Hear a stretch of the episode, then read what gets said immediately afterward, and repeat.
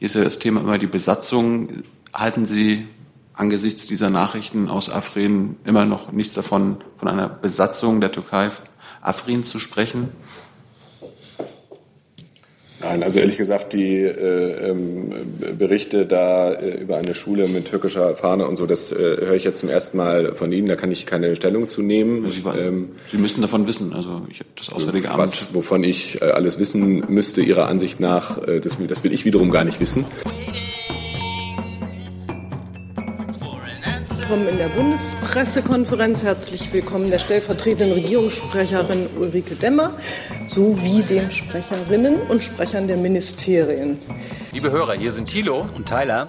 Jung und Naiv gibt es ja nur durch eure Unterstützung. Hier gibt es keine Werbung, höchstens für uns selbst. Aber wie ihr uns unterstützen könnt oder sogar Produzenten werdet, erfahrt ihr in der Podcast-Beschreibung. Zum Beispiel per PayPal oder Überweisung. Und jetzt geht's weiter. Wie immer am Freitag hören wir als erstes Termine. Oder wie meistens genau. am Freitag genau. hören wir als erstes Termine. Jetzt wieder regelmäßiger am Freitag. Äh, die Bundeskanzlerin wird am kommenden Dienstag, den 10. April um 11 Uhr den ukrainischen Präsidenten Petro Poroschenko zu einem Gespräch im Bundeskanzleramt begrüßen. Vor allem die Lage im Osten der Ukraine, der Stand der Minsker Vereinbarungen sowie die wirtschaftliche und weitere bilaterale Fragen werden im Mittelpunkt des Austauschs stehen. Im Anschluss findet gegen 12 Uhr eine gemeinsame Pressekonferenz statt. Am kommenden Dienstag und Mittwoch dann kommt das Kabinett zu einer Klausurtagung im Gästehaus der Bundesregierung in Schloss Meseberg zusammen. Im Rahmen der Klausur findet am Mittwoch dann auch eine reguläre Kabinettssitzung statt. Zu Beginn der Klausur am Dienstag um 14 Uhr halten BDA-Präsident Ingo Kramer und DGB-Vorsitzender Rainer Hoffmann Impulsreferate zum Thema der Weg zur Vollbeschäftigung. Nach dem Gruppenbild um 16 Uhr geben die Bundesminister Altmaier, Scheuer und Heil dann Statements vor der Presse ab. Am späteren Nachmittag hält dann NATO-Generalsekretär Jens Stoltenberg ein Impulsreferat zum Thema Zukunft der NATO.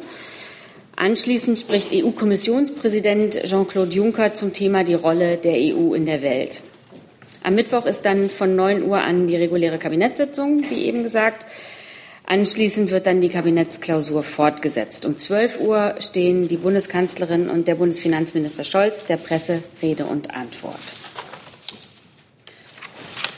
Am Donnerstag, den 12. April, wird die Bundeskanzlerin um 12 Uhr den Ministerpräsidenten des Königreich, Königreichs Dänemark, Herrn Lars Locke, Löcke Rasmussen empfangen. Im Mittelpunkt des gemeinsamen Gesprächs werden Europä europapolitische, bilaterale und internationale Themen stehen. Da gibt es im Anschluss um 13 Uhr eine gemeinsame Pressekonferenz und am Freitag gibt es dann ein Treffen mit dem Staatspräsidenten der Republik Serbien, Alexander Vucic. Bei einem gemeinsamen Mittagessen werden insbesondere die bilateralen Beziehungen sowie regionale Fragen und europapolitische Themen im Mittelpunkt stehen. Da gibt es dann vor dem Treffen um 12 Uhr Statements vor der Presse. Und damit wären wir erstmal durch. Vielen Dank, Frau Demmer. Gibt es Fragen zu den Terminen der Kanzlerin in der nächsten Woche? Herr Wiegold, bitte schön. Äh, zu der Klausur und dem Impulsreferat des NATO-Generalsekretärs wird sich da auch eine Debatte anschließen, bei der es auch Erreichen des 2-Prozent-Ziels gehen könnte? Also ich, ich, kann jetzt den Debatten und den Inhalten der Debatte natürlich nicht vorgreifen, aber natürlich hat man diese Gäste ganz bewusst eingeladen, um sich eben mit den Erwartungen äh, an die Bundesregierung auseinanderzusetzen, die von innen und außen gestellt werden. Äh, und äh, insofern ähm, wird man sich natürlich inhaltlich mit den Vorträgen auseinandersetzen. Gibt es weitere Fragen zum Kabinett, zu den Staatsbesuchen oder Besuchen, Auslandsbesuchen, Rasmussen, dem serbischen Gast und Poroschenko auch nicht der Fall? Dann bitte ich den Kollegen zum Thema Rückstimmung. Ähm, Frau Demer, inwieweit äh, kann die Entscheidung der Oberlandesgericht äh, eine, Belastung, eine Belastung für die Beziehungen mit Spanien beinhaltet oder verursachen? Und Herr Kahl, mh, sehen Sie Notwendigkeit, äh, eine Änderung in der äh, Instrument der europäischen Haftbefehle äh, anzustreben? Ich frage das, weil in Spanien gibt es Juristen, die sich ausgesprochen haben für eine Abschaffung des Prinzips der Doppelstrafbarkeit. Also ich kann Ihnen zu diesem Thema tatsächlich nichts Neues berichten.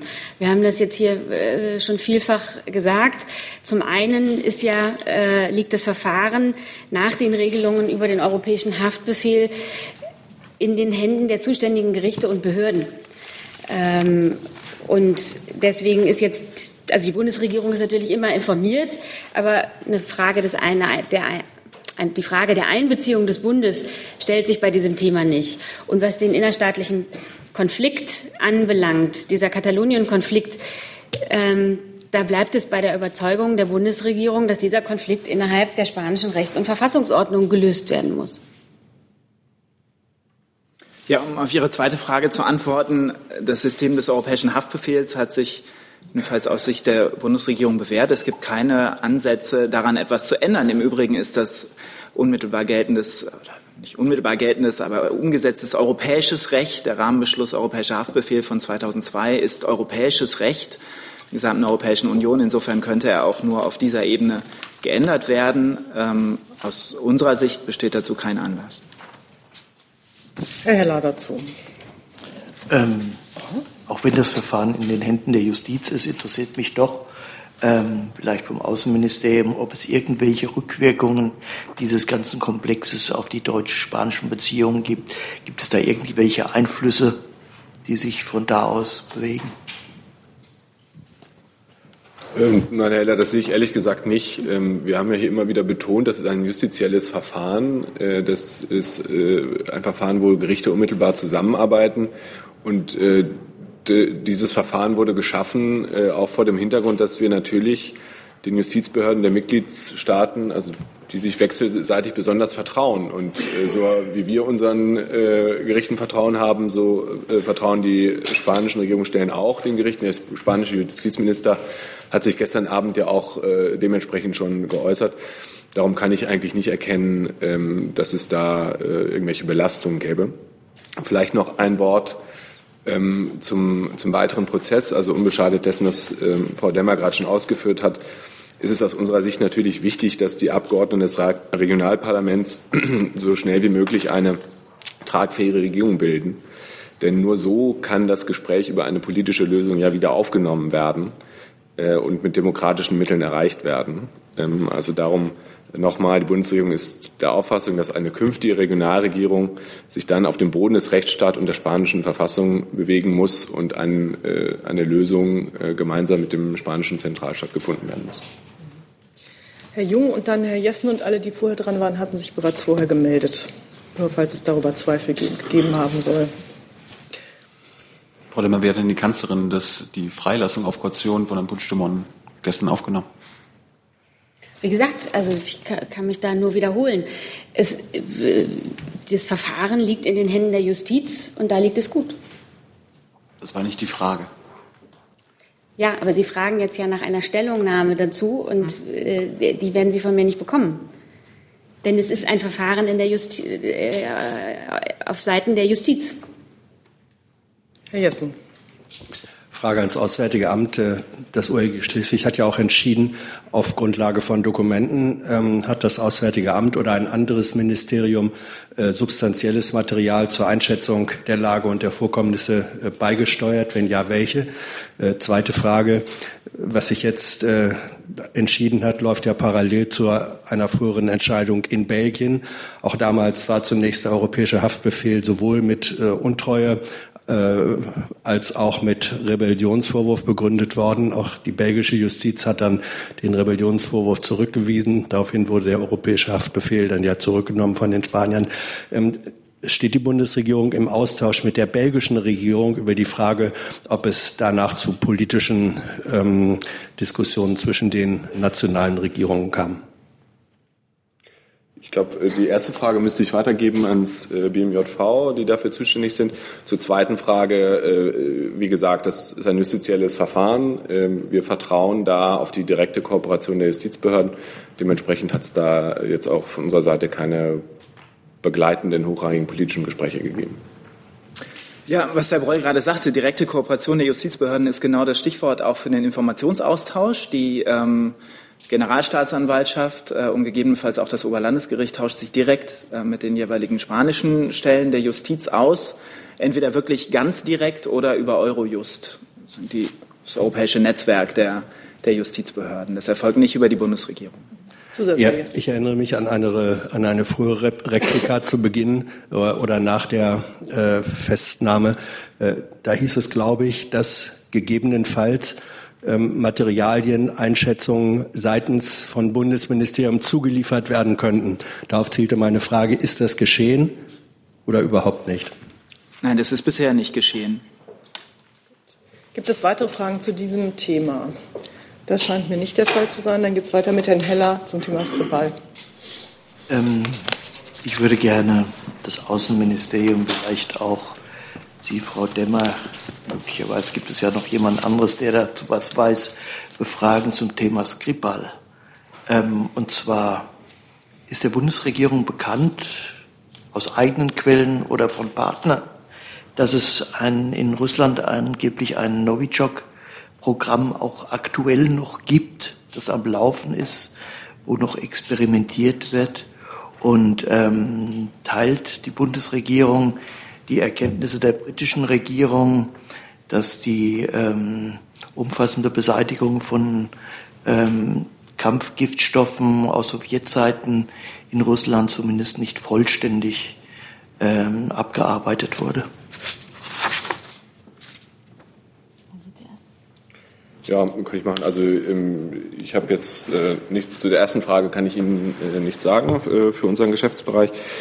Ähm, zur zweiten Frage. Ähm, Russland ist Mitglied und Unterzeichner des Chemiewaffenübereinkommens. Daraus ergeben sich die von Ihnen genannten Verpflichtungen. Und wenn da jetzt Fragen aufkommen, und die Fragen sind jetzt aufgekommen, ja auch anhand äh, konkrete Ereignisse äh, erwarten wir äh, eine konstruktive Rolle äh, Russlands bei der Aufklärung, äh, die wir leider bis heute noch nicht feststellen können.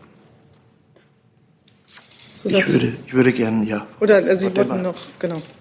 Also ich kann nur noch mal ganz allgemein sagen, ähm, dass die Ausweisung äh, der russischen Diplomaten etwa vergangene Woche ähm, nach, ja, erfolgte, nachdem die russische Seite auf konkrete Fragen unserer britischen Partner konkrete Antworten schuldig geblieben ist äh, und nach wie vor schuldig bleibt äh, und lediglich mit pauschalen Zurückweisungen äh, und nicht schlüssigen Alternativerklärversuchen reagiert hat. Ähm, das Vorgehen der Bundesregierung ist angesichts des destruktiven Verhaltens der äh, Russlands äh, angemessen und, wie Sie wissen, äh, breit im Kreis unserer Partner abgestimmt. Und deswegen würde ich gerne noch mal darauf hinweisen, dass wir ähm, in diesem Fall ja ein Muster russischen Verhaltens sehen. Es geht hier um ein Gesamtbild, äh, auf das ich gerne noch mal hinweisen möchte.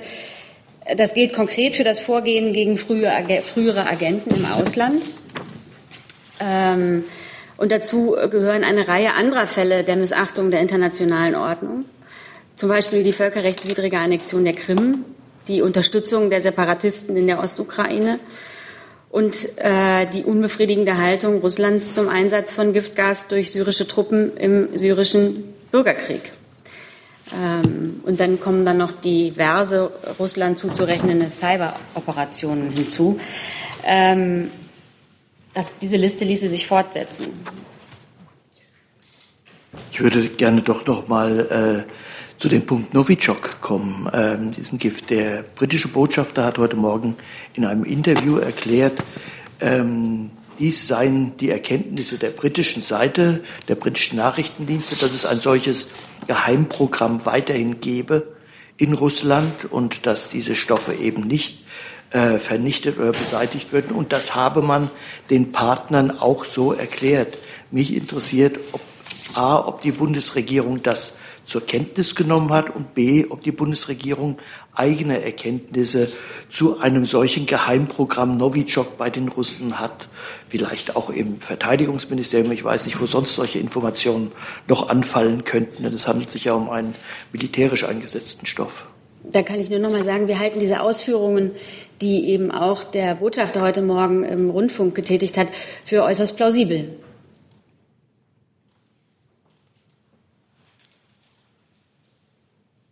Sie wollten nicht ergänzen, Herr Neumann.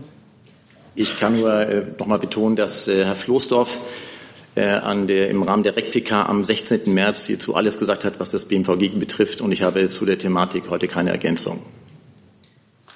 Dann geht es weiter mit Herrn Jung, dann Herr Jessen. Frau Demmer, Sie hatten gerade schon wieder konkrete Fragen an die Russen angesprochen. Können Sie uns äh, mal erläutern, welche das genau sind? Können Sie konkret werden?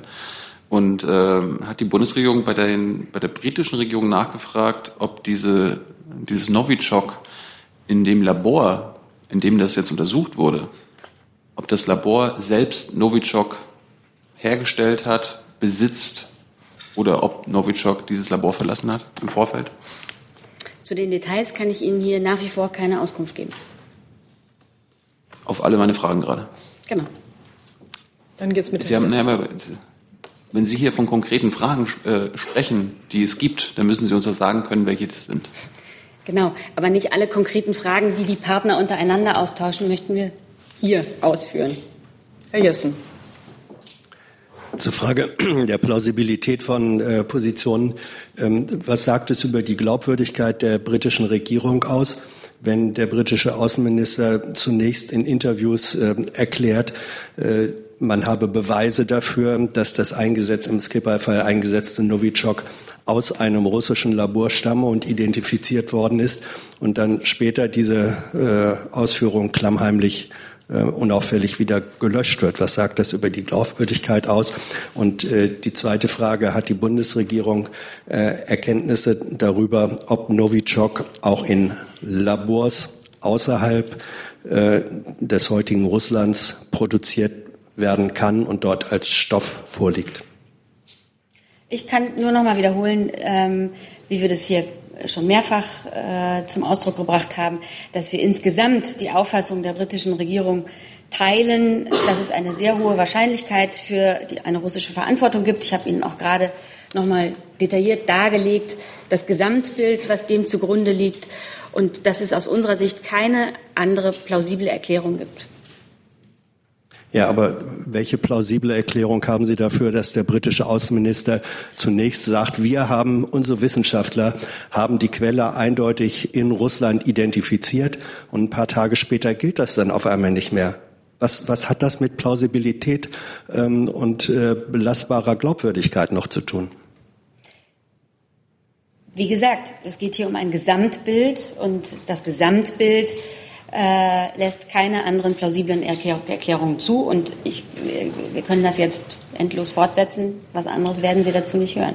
Die zweite Frage war gewesen, ähm, ob Sie es für plausibel halten, dass auch andere Labors außerhalb äh, des russischen Zugriffsbereiches oder Einflussbereiches über den Stoff verfügen. Also ich äh, wollte eigentlich zu dem ersten äh, Teilaspekt nochmal sagen, ich glaube, es ist nicht unsere Aufgabe, hier ähm, Medienarbeit äh, fremder Regierungen zu bewerten. Äh, das ändert aber nichts äh, an der Plausibilität. Äh, die britische Argumentation erfolgte auf verschiedenen Erkenntnissen auf dem Stand der Ermittlungen und die halten wir für schlüssig. Ähm, und daran hat sich auch durch Medienarbeit nichts geändert. So, jetzt ist die zweite, die zweite Frage, noch offen zu dem Labor und dann wüsste ich gerne, ob es noch weitere Fragen zu Skripal gibt und dann würde ich das Thema gerne verlassen, weil ich noch zahlreiche andere Wortmeldungen auf der Liste habe. So. Das scheint nicht der Fall zu sein. Jetzt ist die Frage noch nach dem. Nach Wie gesagt, wir, wir äußern uns hier ja in Gänze zu der Plausibilität äh, der vorgelegten Hinweise. Äh, zu Details äh, kann ich Ihnen hier keine Auskunft geben. Mit Verlaub, es tut mir leid, dass ich da nochmal nachhaken muss. Ähm, wie Sie sagen, es gibt keine andere plausible Erklärung. Wäre, wenn Novichok auch in anderen Labors vorläge, dann könnten Sie doch nicht ausschließen, dass es auch von dort stammen kann. Das würde die alleinige Plausibilität doch in Frage stellen. Deswegen bitte ich Sie sehr, das ist nicht ein einfaches Detail.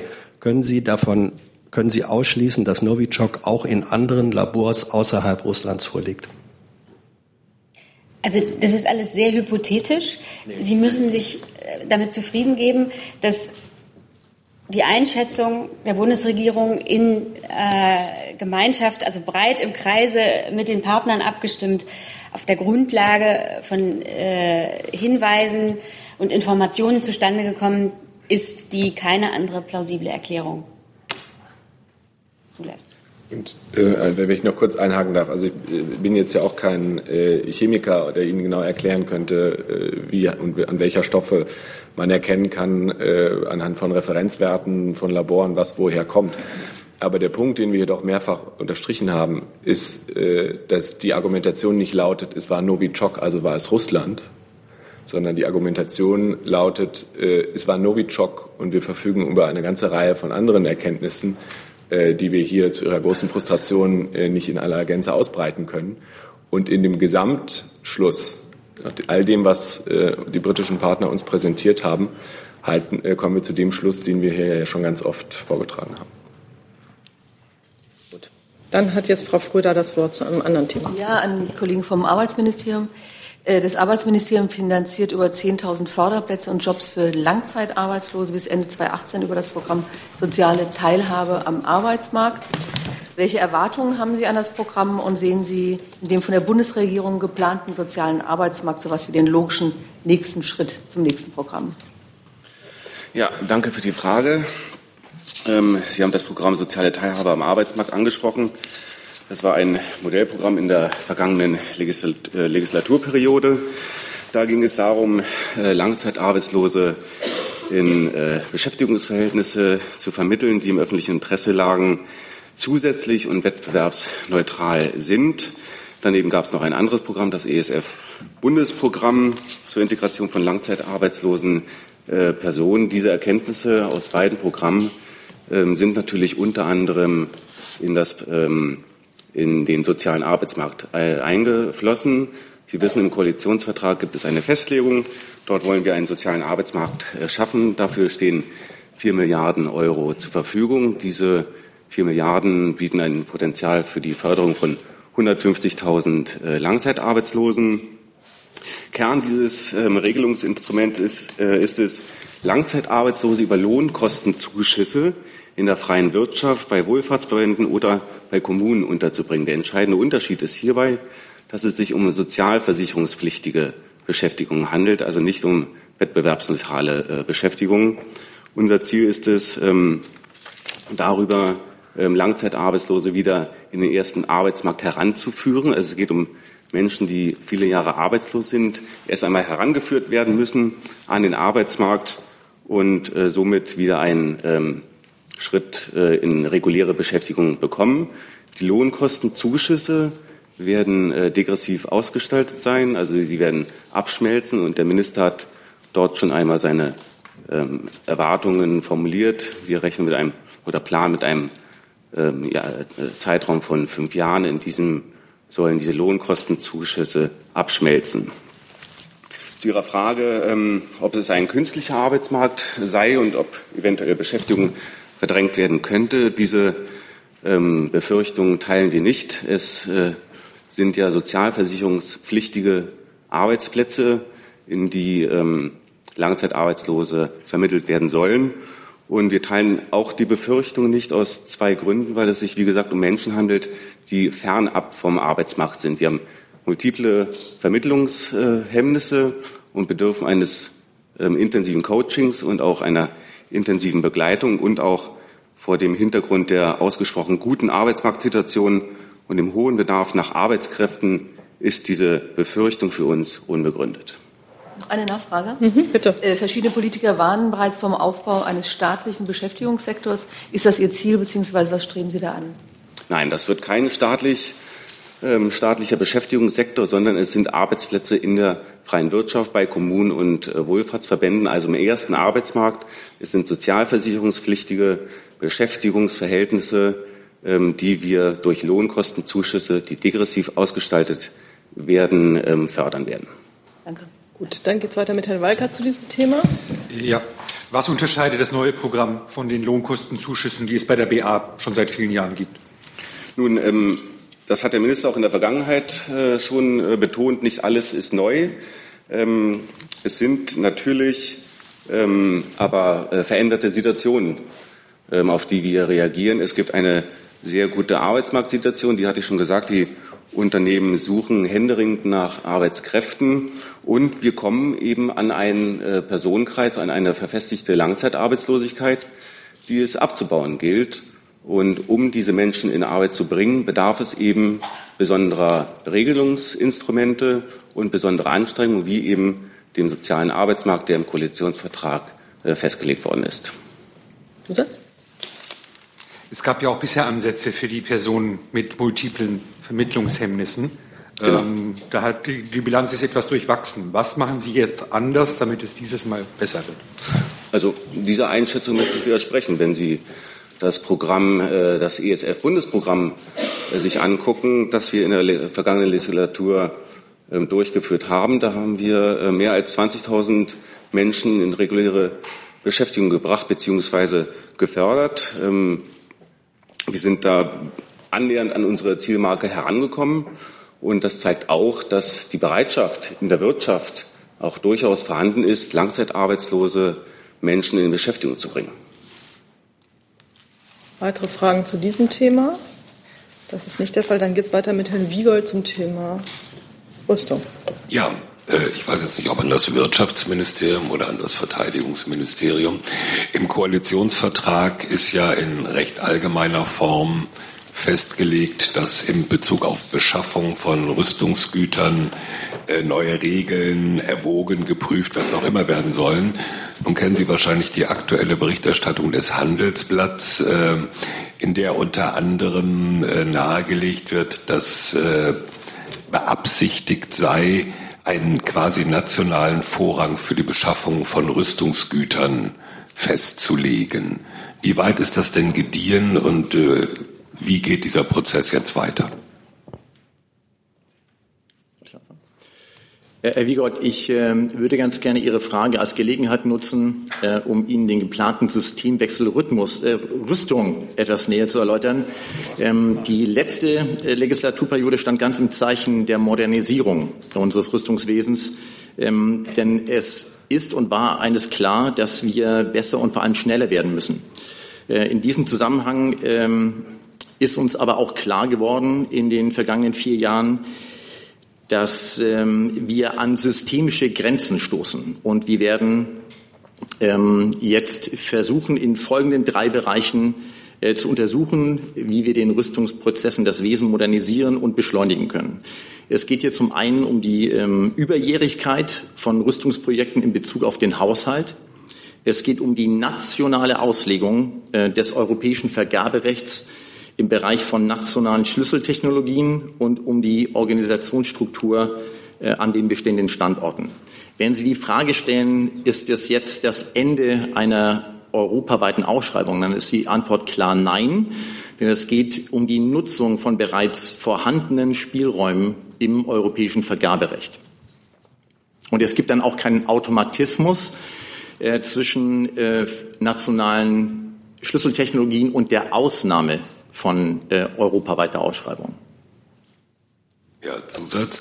Das heißt zum einen, die äh, überlegten Ausnahmen von 346 beziehen sich nur auf die Schlüsseltechnologien. Habe ich das richtig verstanden? Und ähm, zweitens die Aussage, die ja in dem Handelsblattbericht getroffen wird, eine quasi Renationalisierung, Rückkehr zu einer zu einem Vorrang nationaler Industriepolitik, dem erteilt das Ministerium ausdrücklich eine Absage oder nicht? Äh, mit Ihrer zweiten Frage würde ich gerne anfangen. Nochmal, es geht nicht um die Frage, ähm, ob wir nicht mehr oder immer ausschreiben. Es geht um die Nutzung bereits vorhandener Spielräume. Und äh, Ihre Frage zu Artikel 346, ähm, äh, dort möchte ich gerne betonen, dass die Schlüsseltechnologien im Rahmen des gültigen Vergaberechts nur ein Indikator, wie wir sind, und eben eine Berufung auf diesen Artikel zulassen. Der Artikel 346 findet auch in Zukunft nur dann Anwendung, wenn seine Tatbestandsvoraussetzungen erfüllt sind. Und die im Koalitionsvertrag dargestellte Absicht ist nur darauf gerichtet, den rechtlich bestehenden Raum, das möchte ich noch einmal betonen, mehr und häufiger auszunutzen. Darf ich noch eine Nachfrage? Ja. Äh, Wollen Sie dazu fragen? Dann machen wir doch mal da, Sie kriegen gerade Hilfe vom Kollegen Remme. Da Sie gerade schon zweimal die Spielräume erwähnten, können Sie die mal erläutern? Wie sehen die denn aus? Vielleicht kann das Wirtschaftsministerium da ergänzen, aber äh, meines Erachtens nach geht es darum, ähm, wenn wir definieren, entweder militärische Forderungen oder eben nationale Schlüsseltechnologien, lässt das bestehende europäische Vergaberecht zu, diese äh, Ausschreibung direkt oder national zu vergeben. Aber ich übergebe gern an den Kollegen. Ich muss sagen, also ich habe jetzt die, die Normen selber nicht vor den Augen, aber es ist, wie der Kollege gesagt hat, es gibt bestimmte Spielräume ähm, nach dem europäischen Vergaberecht, ähm, die wir ja auch eins zu eins im, im deutschen Recht dann umgesetzt haben. Und äh, von denen kann man eben Ausnahmen treffen, ähm, die der Kollege beschrieben hat. Und ähm, da gibt es auch aus Sicht des ähm, Vergaberechts jetzt nichts zu beanstanden. Das Vorgehen kann man schon so machen. Eine Nachfrage. Können Sie mal ein Beispiel aus der Vergangenheit nennen, wo dieser nationale Spielraum genutzt wurde? Also ich kann das nicht, weil ähm, wir sind für das Vergaberecht allgemein zuständig.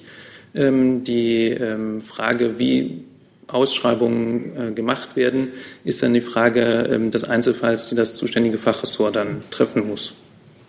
Ein Beispiel äh, wäre ähm, Verschlüsselungstechnologien oder IT-Komponenten. Herr Wiegold? Mhm. Ähm, kann man das auf die Formel bringen? In den vergangenen Jahren wurde die europäische Ausschreibung zum Standard und jetzt soll sie zur Ausnahme werden? Nochmal, Herr Wiegold, wir, ich rede hier nicht über die Frage, ob wir nicht mehr oder immer aus, ähm, ausschreiben. Es war nicht die Frage. Die Frage war, bisher war es Standard und jetzt ist es die Ausnahme, oder nicht? Nein, es, es geht darum, vorhandene Spielräume in Zukunft besser auszunutzen. Darum geht es. Möchte noch jemand dazu fragen? Äh, darf ich noch ein, wenn sonst niemand will, darf ich noch eine kurze Nachfrage? Eine. Bitte. Weil Sie das Thema am besten können von uns allen. ähm, was, was bedeutet das eigentlich für bilaterale Kooperationen, zum Beispiel mit Frankreich oder mit den Niederlanden? Ähm, wenn es da Beschaffungsvorhaben gibt, äh, werden dann die beiden Nationen jeweils ihre nationalen Rüstungsunternehmen vorrangig betrachten oder äh, wie wird das dann funktionieren? Herr Wiegold, es geht nicht um vorrangige Betrachtung. Ich kann es nur noch mal wiederholen. Aber ähm, ich hatte auch ausgeführt, dass auch nationale Schlüsseltechnologien nicht automatisch bedeuten, dass man einen europaweiten Ausschreibungsprozess umgeht oder nicht wählt.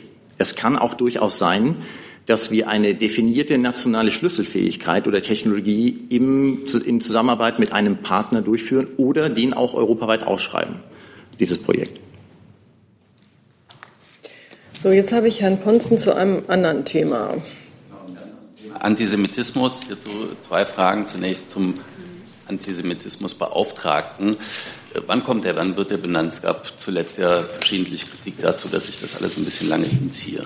Mm, zeitnah, aber wir halten Sie auf dem Laufenden. Danke. Dann eine zweite Frage. Jüdische Mitbürger haben zunehmend Sorge auch vor muslimischem, manche nennen es sogar importierten Antisemitismus. Was plant die Bundesregierung konkret dagegen zu tun? Äh, ich habe jetzt tatsächlich noch mal in den Unterlagen nach dem Antisemitismusbeauftragten geguckt. Können Sie Ihre Fragen noch mal wiederholen? Ja. Ähm, jüdische Mitbürger haben zunehmend auch Sorge vor muslimisch geprägtem Antisemitismus. manche nennen den auch importierten Antisemitismus. Gibt es irgendwas, was die Bundesregierung da konkret plant, dagegen zu tun? Naja, die Einsetzung eines solchen Antisemitismusbeauftragten zeigt ja, wie wichtig uns das Thema ist. Ähm, der Antisemitismusbeauftragte soll äh, Maßnahmen der Bundesregierung, die jüdisches Leben fördern und den Antisemitismus bekämpfen, ressortübergreifend koordinieren. Darüber hinaus äh, ist er natürlich Ansprechpartner für jüdische Gruppen und gesellschaftliche Organisationen äh, und Vermittler für Antisemitismusbekämpfung durch Bund, Länder und Zivilgesellschaft. Also das zeigt, äh, wie, wie, relevant das Thema ist. Ähm, und das in allen Facetten, also natürlich auch in der von Ihnen genannten. Da irgendwas Konkretes? Kann ich Ihnen nicht vom Bericht geben. Herr Jung dazu. Frau Demmer, wie plant die Bundesregierung die steigende Islamophobie und Muslimfeindlichkeit zu bekämpfen? Also es ist insgesamt kein Platz für Rassismus und Fremdenfeindlichkeit äh, in dieser Gesellschaft. Und äh, auch da arbeitet die Bundesregierung mit allen äh, ihr möglichen Instrumenten dagegen an. Wird es einen Islamophobie-Beauftragten geben? Die, Be die Beauftragten der Bundesregierung werden bei Zeiten bekannt gegeben. Ich habe ja nicht nach einem Namen gefragt, sondern ob es, also es wird ja einen Antisemitismusbeauftragten geben, wird es also auch einen Islamophobiebeauftragten? Davon kann ich Ihnen nichts berichten. Herr Jessen, dazu? Ja. Ja. Ähm, über die Zunahme eines möglicherweise eben mit äh, Migranten transportierten ähm, Antisemitismus berichtet unter anderem ja auch Herr Schuster. Er sagt, er berichtet mindestens von einzelnen Phänomenen. Verfügt die Bundesregierung über empirisches Material, äh, ob so etwas tatsächlich nachweisbar signifikant stattfindet und verfügt die Bundesregierung über entsprechendes Material, ähm, ob auch Fremdenfeindlichkeit gegenüber Muslimen in Deutschland ähm, signifikant zugenommen hat? Oder reden da alle nur auf der Grundlage von Einzelfällen und Befürchtungen? Also bevor ich ans BMI gebe, kann ich vielleicht noch mal in schöneren Worten sagen, dass die Bundesregierung natürlich ein Land der Mitmenschlichkeit ist, äh, dass die Menschenwürde jedes Einzelnen achtet. Und das ist nicht nur im ersten Artikel unseres Grundgesetzes nachzulesen, sondern täglich gelebte Praxis. Und äh, das beweisen Beispiele unzähliger Bürger, ob Ehrenamtliche und Hauptamtliche, äh, die sich in Form von Mitmenschlichkeit engagieren. Äh, zu konkreten Zahlen? Äh Kann ich gerne ergänzen. Also zum einen muss man ja unterscheiden, ähm, handelt es sich um Einstellungsmuster, die zunehmen. Ähm, dazu gibt es empirische Sozialforschung. Ich denke, das können Sie selber recherchieren, welche Forscher da einschlägig sind und welche Wissenschaftler. Das sind jetzt auch nicht unendlich viele. Ähm, da gibt es auch Panel-Analysen, die also über mehrere Jahre hinweg ähm, das nachverfolgen, sodass sie auch Tendenzen, Entwicklungen über mehrere Jahre hinweg nachvollziehen können. Und das andere, ähm, was bei uns vor allen Dingen erfasst wird, sind Straftaten. Und ähm, ich meine, das ist auch äh, jetzt nichts Neues. Es wird die politisch motivierte Kriminalität erfasst über den kriminalpolizeilichen Meldedienst zur politisch motivierten Kriminalität. Ähm, und da gibt es verschiedene Phänomenbereiche. Das sind rechts-links, ausländische Ideologie und religiöse Ideologie. Ähm, und da werden auch antisemitische Straftaten erfasst in diesem Bereich. Aber eben Straftaten, keine Vorfälle unter dem Niveau von Straftaten. Und ähm, die Zahlen dazu für 2016 haben wir veröffentlicht auf unserer äh, Homepage auch, gibt es auch über mehrere Jahre hinweg, seit 2001. Ähm, den Zeitverlauf, sodass Sie auch da Entwicklungen nachvollziehen können, wenn Sie das möchten. Und die Zahlen für 2017 werden Anfang Mai vom Bundesinnenminister vorgestellt werden, hier in diesem Raum. Kurzer Einschub meinerseits. Ich habe noch zehn Themen auf meiner Liste, sofern hier äh, nicht noch was dazukommt. Ähm, wer möchte dazu jetzt noch fragen?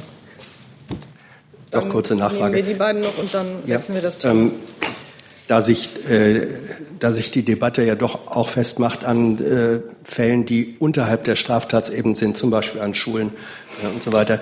Ähm, das spielt aber rein in die, in die Aufgabe sicherlich mit eines äh, Antisemitismusbeauftragten.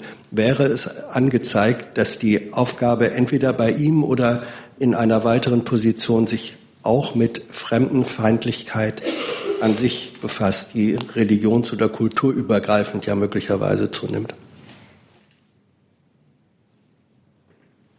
Also ich kann zum Antisemitismusbeauftragten insgesamt noch mal sagen, also der, die Idee ist ja auch, dass er bei uns in unserem Hause angesiedelt wird.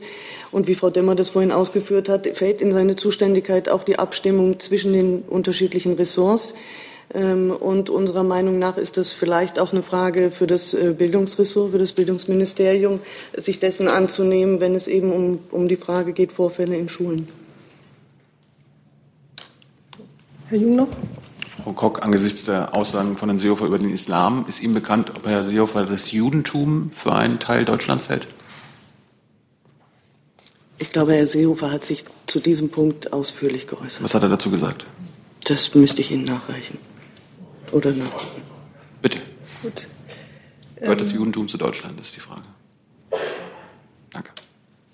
So, jetzt äh, geht es weiter mit Herrn Chess. Und der bleibt beim Innenministerium.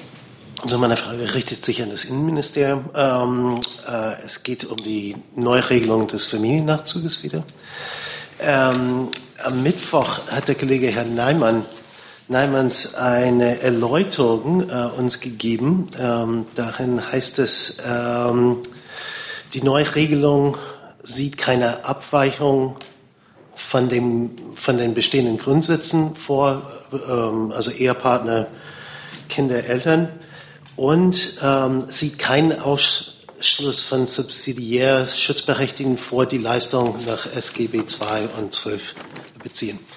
Ähm, meine Frage wäre, was ist denn neu an der Neuregelung und warum, ähm, warum gibt es so viele Streitereien äh, jetzt zwischen der CSU und SPD deswegen? Und vielleicht jetzt ein Zusatz an Frau Demmer. Wie sieht die Bundeskanzlerin diese Streitereien und wird das Thema in Meseberg sein? Also zu den Streitereien, warum sich jemand wie streitet und wie positioniert, da müssen Sie bitte die äh, sich Streitenden selber fragen. Ähm, neu daran an dem Gesetzentwurf ist vor allen Dingen, dass Gefährder ausgeschlossen werden vom Familiennachzug. Also das ist der Hauptpunkt. Das ist ein wesentlicher Punkt, ja. Genau, und ich kann nur sagen, die Bundesregierung hat sich vorgenommen, den Familiennachzug zügig zu regeln, ähm, damit subsidiär geschützte Flüchtlinge überhaupt wieder in, äh, die Möglichkeit haben. Äh, das Gesetz befindet sich jetzt in der Ressortabstimmung äh, und sobald es da ein Ergebnis gibt, verkünden wir hier das Ergebnis. Mhm. Und, und in, ähm, in Meseberg ist das, ist das auf der Agenda oder? In Meseberg stehen alle möglichen, auch aktuellen Themen natürlich äh, auf der Tagesordnung. Äh, ich kann da jetzt den Detailthemen nicht vorgreifen, aber seien Sie versichert, wir werden da alles Relevante besprechen. Die Kollegin, ein bisschen weiter hinten. Nicole Diekmann vom ZDF. Danke. Das ist eine Anschlussfrage. Ähm, es gibt bis heute Verwirrung also eine Frage ans BMI auch nochmal. Es gibt bis heute Verwirrung auch unter versierten Juristen, was genau in diesem Gesetzentwurf steht. Es betrifft vor allem diesen Passus, ähm, zusammenfassend gesagt, Hartz-IV-Empfänger betreffend unter den subsidiär geschützten. Wie erklären Sie sich diese Verwirrung? Ist das, ähm, liegt das im Gesetz, am Gesetzentwurf selber? Nein. Okay, wie erklären Sie sich das dann? Das müssen Sie, wie vorhin schon, die Betroffenen fragen. Wer sind denn die, die Betroffenen? Das, also Sie kennen ja die Medienlandschaft, Sie wissen ja, wer sich wie geäußert hat. Ähm, wir haben uns. Ich spreche nicht vom politischen Streit. Ich spreche davon, dass Juristen uns komplett unterschiedliche Auslegungen dieses Gesetzes ähm, anbieten. Ich zitiere die FAZ von heute, man versteht es kaum. Wie kann es sein, dass ein Gesetzentwurf uns vorliegt in Gänze und der so schwer verständlich ist. Wie erklären Sie sich das im Ministerium? Wie ich mir erkläre, warum ein Gesetzentwurf für Sie schwer verständlich ist oder für den einen oder anderen Ich bin keine Juristin, ich rede von Fachleuten. Ich rede nicht von Journalisten, ich rede nicht von also, Politikern, ich rede von Fachleuten. Der Gesetzentwurf und auch, Herr das ist jetzt angekommen und jetzt... Ja. Also der Gesetzentwurf befindet sich in der Ressortabstimmung ja. und wenn er zu Ende ist, so wie Frau Demmer gesagt hat, Ende abgestimmt, dann können wir uns gerne da nochmal drüber unterhalten. Naja, bis dahin ist er ja hoffentlich verständlicher. Mhm. Gut. Ich habe da noch eine Anschlussfrage. Gut. Wie ist es denn nun? Sind denn nun Hartz-IV-Empfänger ausgeschlossen vom Familiennachzug unter den subsidiär geschützten oder sind sie es nicht? Nein. Und sollen sie auch nicht? Nein. Danke. Gut. Gibt es weitere Fragen zu diesem Thema? Bitte schön, Herr Heller. Ich würde gern Sie, Herr Kolberg, fragen. Schließlich ist Ihr Minister auch Vizekanzler. Gibt es nach Auffassung des Vizekanzlers zum Thema Familiennachzug noch einen Grundsatzkonflikt in der Bundesregierung? Sie haben ja gehört, im Moment läuft die Abstimmung über diesen Gesetzentwurf und wie immer, wie üblich, äh, stimmen wir uns da mit unseren Partnern innerhalb der Regierung ab. Und wenn diese Abstimmung beendet ist, äh, wird der Gesetzentwurf und die Meinung der Bundesregierung dazu feststehen und dann werden wir uns dazu äußern. Gut, gibt es weitere Fragen dazu?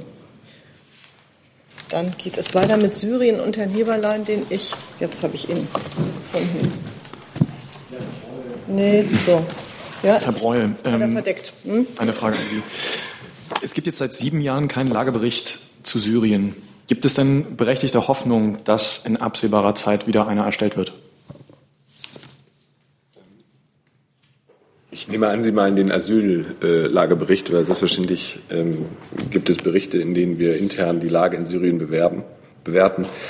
Äh, das Auswärtige Amt hat auf Anfrage, das hatten wir, glaube ich, im Januar schon mal hier, des Innenministeriums eine Neubewertung der politischen Situation in Syrien in Aussicht gestellt. Dabei ist aber auch zu berücksichtigen, das haben wir damals auch schon unterstrichen, dass wir derzeit keine Botschaft in Damaskus haben und keine Reisen nach Syrien durchführen können. Es also äh, sehr herausfordernd ist, verlässliche Erkenntnisse aus erster Hand über die Lage im Land zu bekommen. In Aussicht gestellt heißt, Was ist da der Zeithorizont? Wann kann man damit rechnen? Naja, also vor dem Hintergrund dessen, was ich gerade gesagt habe, ist äh, davon auszugehen, dass es noch einige Zeit in Anspruch nehmen wird. Können Sie das irgendwie eingrenzen? Also Monate, Jahre? Also äh, ich glaube, von Jahren zu sprechen wäre jetzt übertrieben, aber wie gesagt, es ist schwierig und die Lage entwickelt sich ja auch fort. Äh, wir hoffen äh, auf Basis eines politischen Prozesses irgendwann auch zum Besseren. Und das ermöglicht es für uns natürlich dann auch wieder ähm, anders da aktiv zu werden und Erkenntnisse zu gewinnen. Herr Jung, dazu? Ja, zu Syrien und der Türkei. Die Türkei hat diese Woche in Afrin eine Schule wieder eröffnet äh, mit großer türkischer Beflaggung und so weiter. Die Kinder sollen dort umerzogen werden. Ähm, hier ist ja das Thema immer die Besatzung. Halten Sie angesichts dieser Nachrichten aus Afrin immer noch nichts davon, von einer Besatzung der Türkei Afrin zu sprechen? Nein, also ehrlich gesagt, die äh, ähm, Berichte da äh, über eine Schule mit türkischer Fahne und so, das äh, höre ich jetzt zum ersten Mal von Ihnen. Da kann ich keine Stellung zu nehmen. Sie, ähm, Sie müssten davon wissen. Also ich, das Auswärtige Amt. Was, wovon ich äh, alles wissen müsste, Ihrer Ansicht nach, äh, das, will, das will ich wiederum gar nicht wissen. Äh, also ich kann dem gerne mal nachgehen und, und kann gucken, ob wir dazu eine Bewertung haben. Ähm, und im Weiteren äh, habe ich zur äh, Bewertung völkerrechtlicher Natur des türkischen Vorgehens zu Afrin heute keinen neuen Sachstand. Wie lange müssen wir darauf noch warten? Wie gesagt, ich habe heute keinen neuen Sachstand. Gut, Syrien nochmal. Bitte schön. Frage an Herrn Breul. Ähm, auch Herr Ann, äh, Ihr neuer Staatsminister, hat diese Woche gesagt, äh, dass quasi jeden zweiten Tag im Auswärtigen Amt die Lage in Syrien neu analysiert wird. Können Sie mal sagen, wie man das dann macht, wenn man da keine Botschaft vor Ort hat? Ähm, wie muss man sich das konkret vorstellen? Vielleicht als äh, zweite Frage dazu. Steht dann am Ende so ein Zweizeiler jeden Tag? Ja, ist noch Krieg? Oder ähm, wie tief ist dann diese Analyse? Also ich äh, nehme doch sehr stark an, dass der Staatsminister da bildlich gesprochen hat. Äh, wir haben jetzt hier keine Checkliste, dass wir jeden zweiten Tag äh, mal gucken, was so los ist. Aber wir haben natürlich ein Referat äh, für Syrien. Wir haben äh, Botschaften äh, in den Nachbarländern. wir haben Partnerschaften mit NGOs. Wir haben Kontakte zum Internationalen Roten Kreuz. Wir haben Kontakte zu unseren Partnern, äh, die zum Teil äh, vor Ort aktiv sind. Wir haben Kontakte zu anderen Geschäftsbereichen der Bundesregierung. All diese Informationen fließen natürlich auch bei uns ein äh, und werden analysiert und führen zu einer, natürlich zu einer laufenden Bewertung der aktuellen Situation in Syrien. Aber ich unterstreiche nochmal das, was ich vorhin gesagt habe. Aufgrund der Tatsache, dass wir nicht selbst vor Ort sind, keine Botschaft haben, keine Reisen durchführen können, ist das Lagebild natürlich immer unvollständig und äußerst schwer zu gewinnen. So, Herr Jessen noch mal dazu. Ja, eine Lernfrage äh, zur Möglichkeit oder zur Schwierigkeit von völkerrechtlichen Einschätzungen Ihrer Argumentation ähm, ist ja, dass Sie sagen, was Afrin angeht, äh, völkerrechtliche Bewertung des türkischen äh, Vorgehens sei schwierig, weil Deutschland diplomatisch in Syrien nicht vertreten ist. Auf der anderen Seite äh, äh in Bezug auf Ostguta, was ebenfalls in Syrien liegt, wo ebenfalls ja eigentlich äh, die Bewertung ähnlich schwierig sein müsste, erfolgen relativ zügig völkerrechtliche Bewertungen. Wie erklärt sich das? Wie kann man in einem Fall im äh, Militäreinsatz äh, in Syrien sagen, können wir nicht bewerten, weil wir nicht vor Ort sind.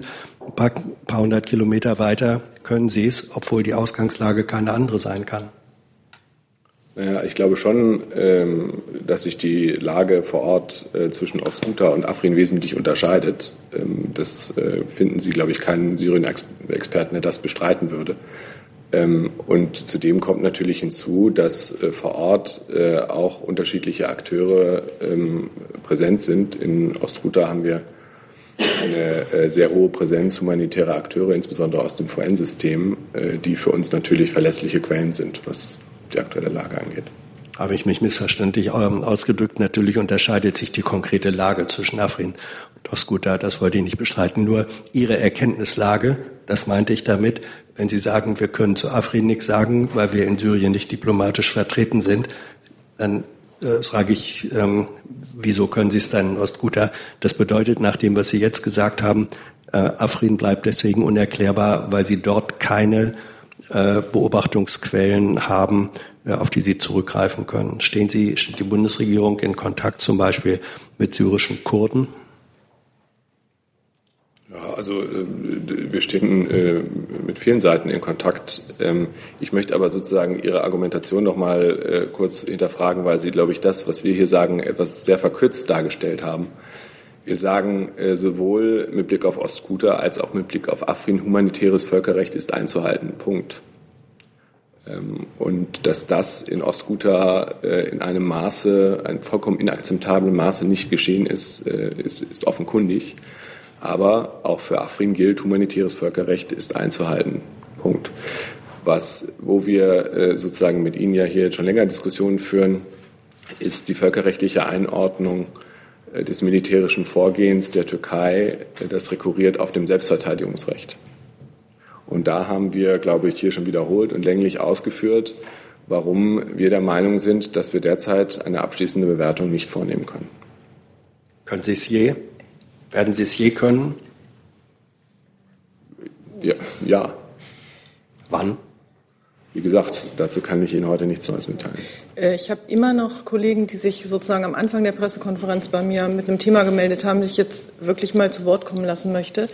Gibt es jetzt noch zu dem Thema weitere Fragen? Dann Bitte und dann ändern wir das. Sie dann haben gerade die Frage von Punkt. Herrn Jessen nicht beantwortet, ob es Kontakt zu syrischen Kurden gibt und warum betont die Bundesregierung immer die Einhaltung des humanitären Völkerrechts, aber nicht die Einhaltung des Kriegsvölkerrechts. Also ich glaube, dass äh, die Verwendung der ohne selbst äh, hier äh, promovierter Volks, äh, Völkerrechtler zu sein, äh, diese Begriffs, Begriffspaar, was Sie jetzt gerade gewählt haben, nicht, äh, nicht scharf ist. Äh, humanitäres Völkerrecht äh, äh ist ja sozusagen das Recht, was im Kriege angewandt wird. Das andere ist das Recht zum Kriege, also sozusagen aber das Völker, ähm, das Selbstverteidigungsrecht, das sich die Türkei äh, beruft. Und äh, auch das haben wir hier schon mehrfach ausgeführt.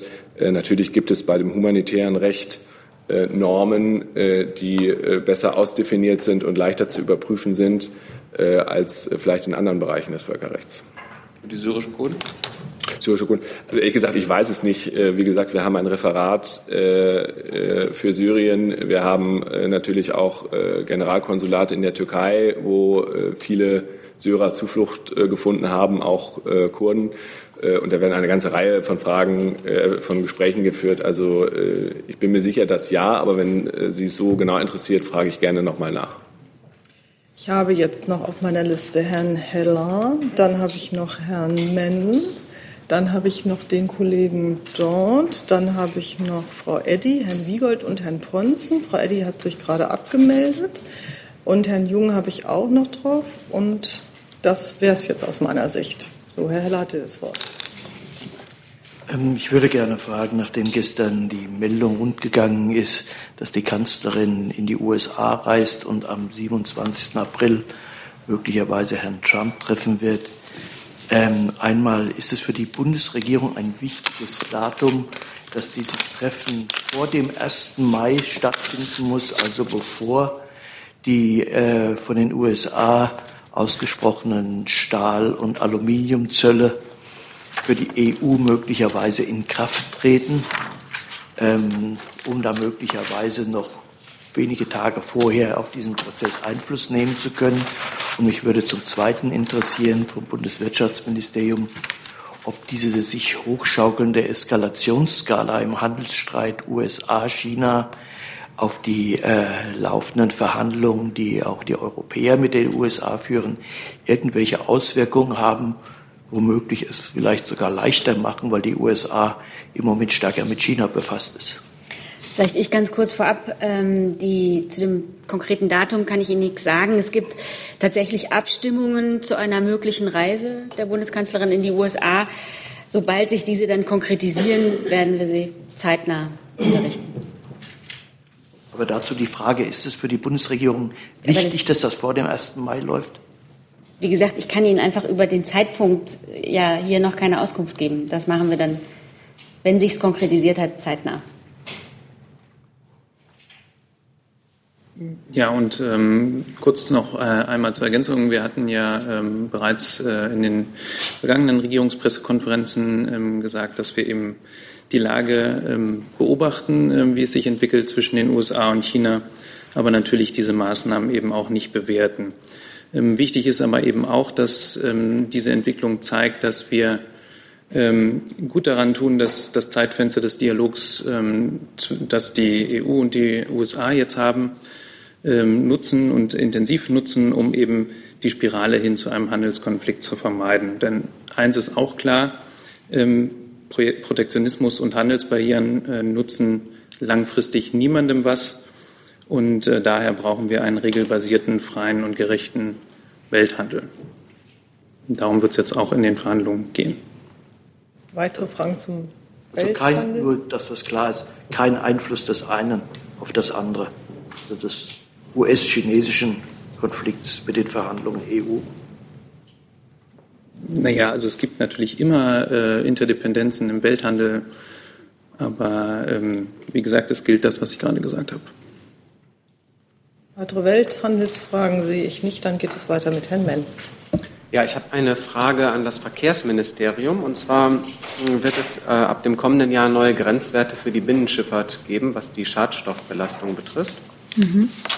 Jetzt sagt aber der Verband der Binnenschifffahrt, dass es überhaupt keine Motoren gibt, die dafür sorgen können, dass die Grenzwerte einzuhalten sind, beziehungsweise dass diese viel zu teuer sind.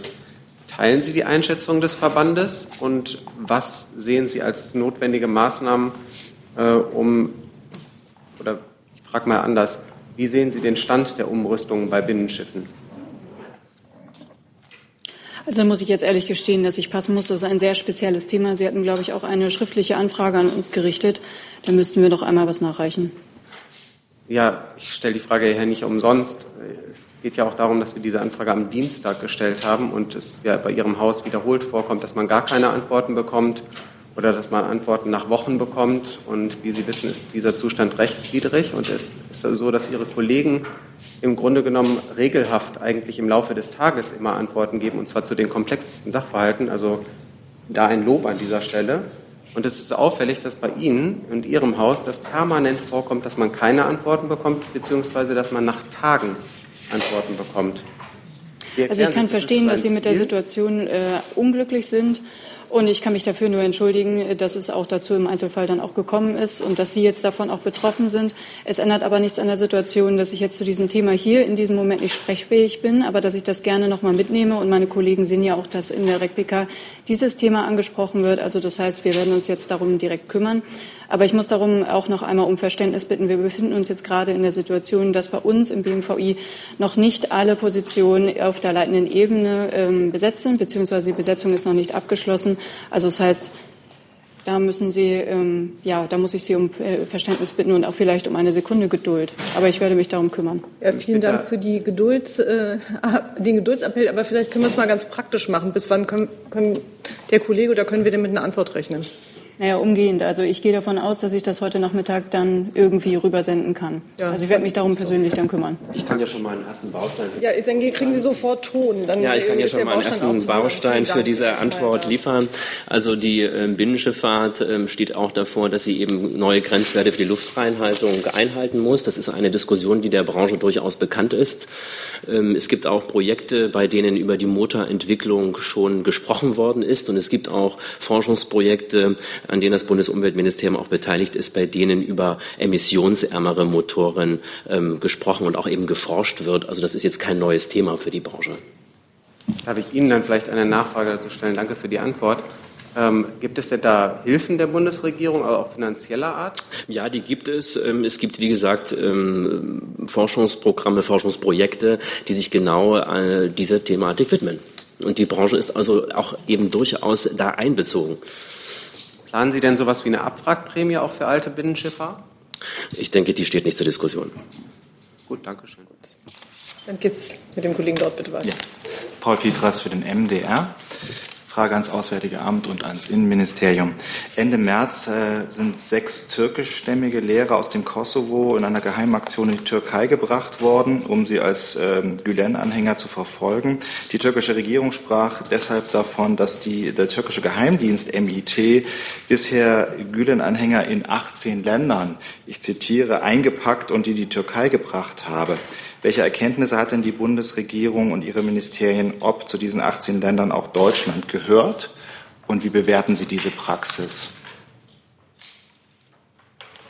Ja, also ich könnte mit dem Kosovo anfangen. Das hat ja sozusagen für einige Wellen gesorgt. Ich glaube sogar zum Rücktritt von Ministern im Kosovo weil es da auch äh, sozusagen unterschiedliche Auffassungen darüber gab, was da stattgefunden hat. Äh, also teilweise war von einer Auslieferung die Rede, teilweise von einer Entführung.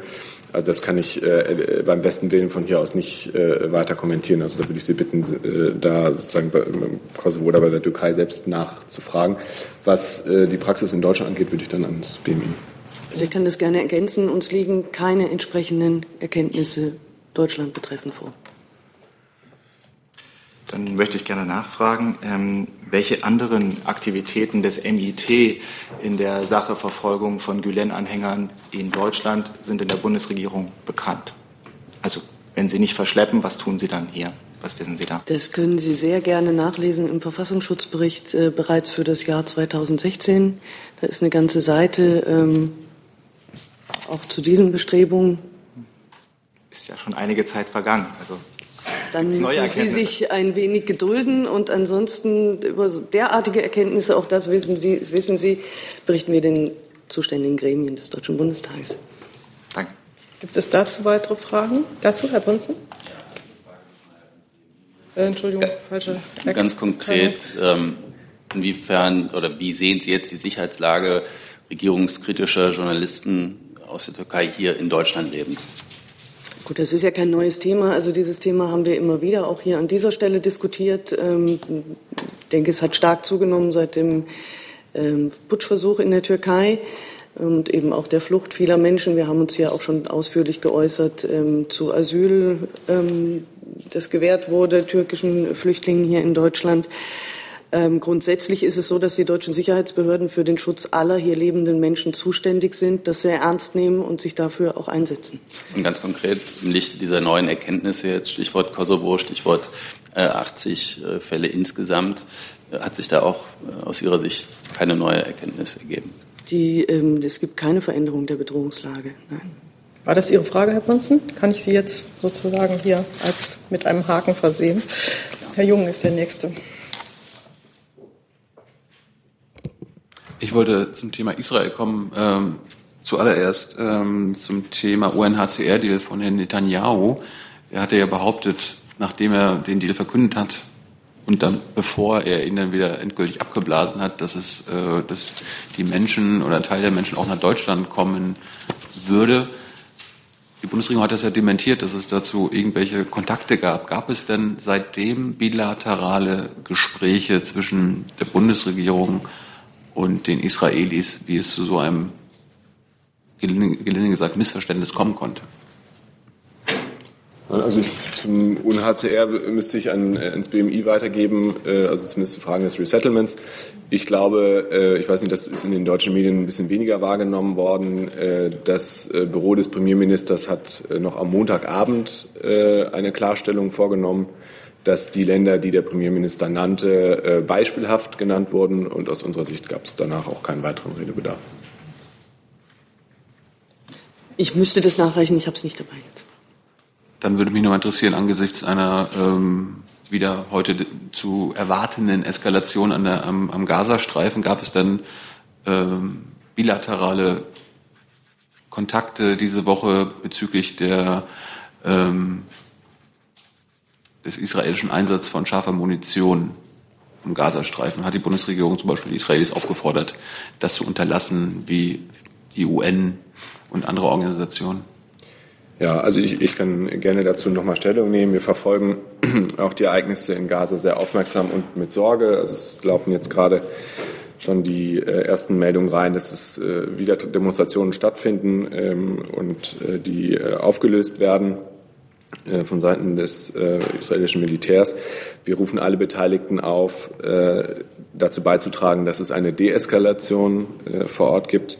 Natürlich gibt es das Recht auf Meinungsäußerung und friedlichen Protest. Äh, dieses Recht darf aber auch nicht missbraucht werden. Äh, wir erwarten von denjenigen, die im Gazastreifen die Sicherheitskontrolle ausüben, dafür zu sorgen, dass die Grenzen nicht verletzt werden, wie das ähm, zum Teil passiert ist in der letzten Woche. Ähm, dazu gehört es natürlich auch, äh, dass alle Maßnahmen zur Verteidigung von Israels Sicherheitsinteressen, also insbesondere dem Schutz der Grenze, verhältnismäßig sein müssen. Demonstranten dürfen nicht beschossen werden. Ich sage das so klar, weil uns glaubhafte Berichte über eine hohe Zahl an Verletzten in Krankenhäusern von Gaza vorliegen, die am letzten Freitag Schussverletzungen an den Extremitäten erlitten haben. Die große Anzahl an Schutzverletzten lässt sich kaum mit einer maßvollen Anwendung des Rechts auf Selbstverteidigung in Einklang bringen. Und wir erwarten, das hatte ich am Mittwoch äh, auch schon hier unterstrichen, dass diese Vorfälle aufgeklärt werden. Jessen dazu? Unterstützt die Bundesregierung die Initiative von äh, Frau Mogherini, die eine unabhängige äh, Untersuchung des scharfen Schusswaffengebrauchs und der äh, damit verbundenen Tötungen fordert? Es gibt ja auch Bilddokumente, die zeigen, ähm, dass Menschen in den Rücken geschossen äh, wurden von den äh, Scharfschützen. Das tut man ja nicht, wenn man einen Angriff abwehrt. Ja, wie gesagt, wir haben auch äh, die Berichte gesehen äh, über eine hohe Zahl an Schussverletzungen an den Extremitäten. Äh, wenn diese Berichte zutreffen, ergibt sich ein, Gebild, ein Bild von gezielten Schüssen, äh, die vor allem in Kombination mit der großen Zahl der Verletzten nicht ohne weiteres mit dem Grundsatz einer gezielten und maßvollen Anwendung in Einklang zu bringen ist. Ähm, was äh, diese Verhältnismäßigkeit angeht, liegt es zunächst einmal in Verantwortung der zuständigen israelischen Behörden, die erforderlichen Fakten aufzuarbeiten. Die Frage war, unterstützen Sie die Mogherini-Initiative und halten Sie den Einsatz von scharfer Munition generell? Und das sind eben bislang, glaube ich, 22 Tote. Das sind nicht nur Verletzungen an Extremitäten für verhältnismäßig. Äh, wie gesagt, dazu habe ich mich gerade geäußert, dass äh, wir das mit großer Sorge sehen äh, und die Verhältnismäßigkeit in, äh, in Zweifel äh, gezogen sehen durch diese hohe Anzahl der Opfer, natürlich der Toten und der Verletzten. Die, das wollte ich nicht unter den Tisch fallen lassen. Äh, und wir sind der Meinung, dass jetzt zunächst die israelischen Behörden aufgerufen sind, diese Fakten aufzuarbeiten und aufzuklären war die Forderung von der EU-Beauftragten Mogherini nicht mit der Bundesregierung abgestimmt, weil sie fordern ja zwei verschiedene Dinge. Nein, das glaube ich nicht, äh, dass das äh, zwei unterschiedliche Dinge sind. Doch. Und im Übrigen äh, kann die hohe Vertreterin sich äußern zu internationalen Entwicklungen und braucht da jetzt nicht die Bildung der Mitgliedstaaten für jedes Punkt und Komma. Warum, warum sind es, ähm, warum ist es nicht was, also Mogherini fordert eine unabhängige Untersuchung und Sie fordern, dass die Israelis das selbst aufklären. Wir fordern Aufklärung. Beide. Von wem? Habe ich doch schon gesagt.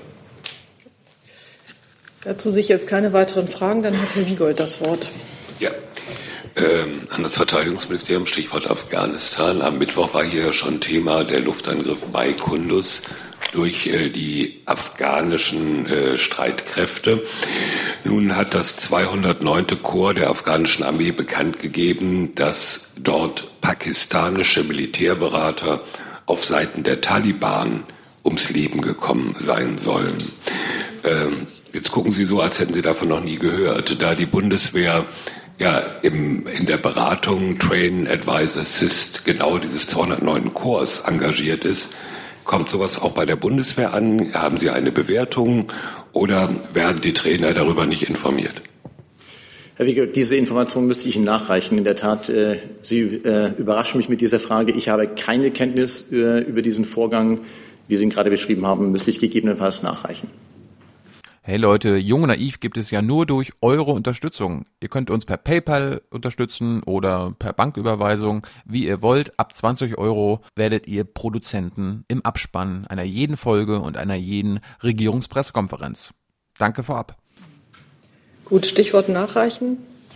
Wir Herr Jung, kriegen, kriegen, noch Zahlen zum UNHCR. Genau, Sie wollten Zahlen. Ich bräuchte Ihre Frage noch mal konkret, was Sie genau zu den UNHCR-Sachen wissen wollten zum Resettlement ähm, dann könnte ich Ihnen das jetzt geben. Ich habe mal Unterlagen gefunden. Ich wollte keine Zahlen haben. Ähm, es ging ja darum, dass, das, äh, dass Netanyahu behauptet hat, dass das mit Deutschland abgesprochen war, äh, dieser UNHCR-Deal, dass Menschen aus Israel nach Deutschland kommen würden. Herr Breu hatte sozusagen, ja. glaube ich, das äh, ja. Äh, hier herübergewiesen. Dazu kann ich Ihnen Sie sagen. Herrn Breu gerne antworten. Ja, dazu kann ich Ihnen sagen, das war dem BMI nicht bekannt. Es gab dazu keine Anfragen. Gut. Ich wünsche uns allen ein schönes Wochenende. Und beende diese Pressekonferenz. I'm thinking